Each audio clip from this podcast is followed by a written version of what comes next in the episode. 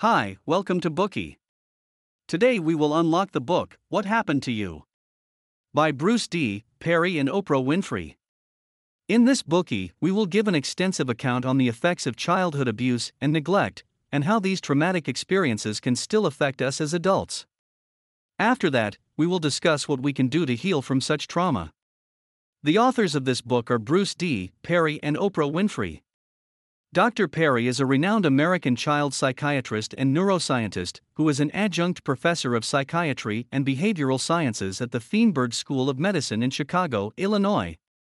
He has written other books, such as Born for Love, as well as co authored another book, titled The Boy Who Was Raised as a Dog, a best selling book that is inspired by his work with maltreated children. Oprah is one of the most respected and admired public figures today. She is a multiple award winning American talk show host, television producer, actress, author, and philanthropist. Apart from this book, Oprah has written a number of other bestsellers such as What I Know for Sure, The Path Made Clear, and Journey to Beloved.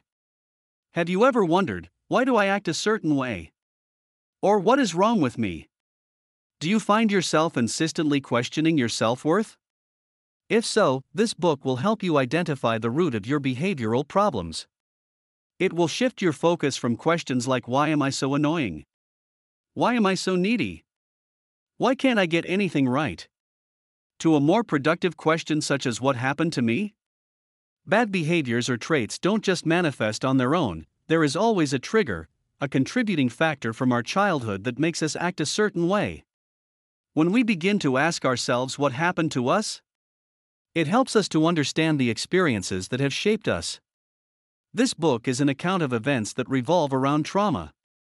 Through Oprah's personal account of her childhood experiences, and Dr. Perry's account of his professional encounters with children and adult patients, we get a balanced highlight of emotional and scientific insight into the subject of trauma, its effect, and how we can overcome it.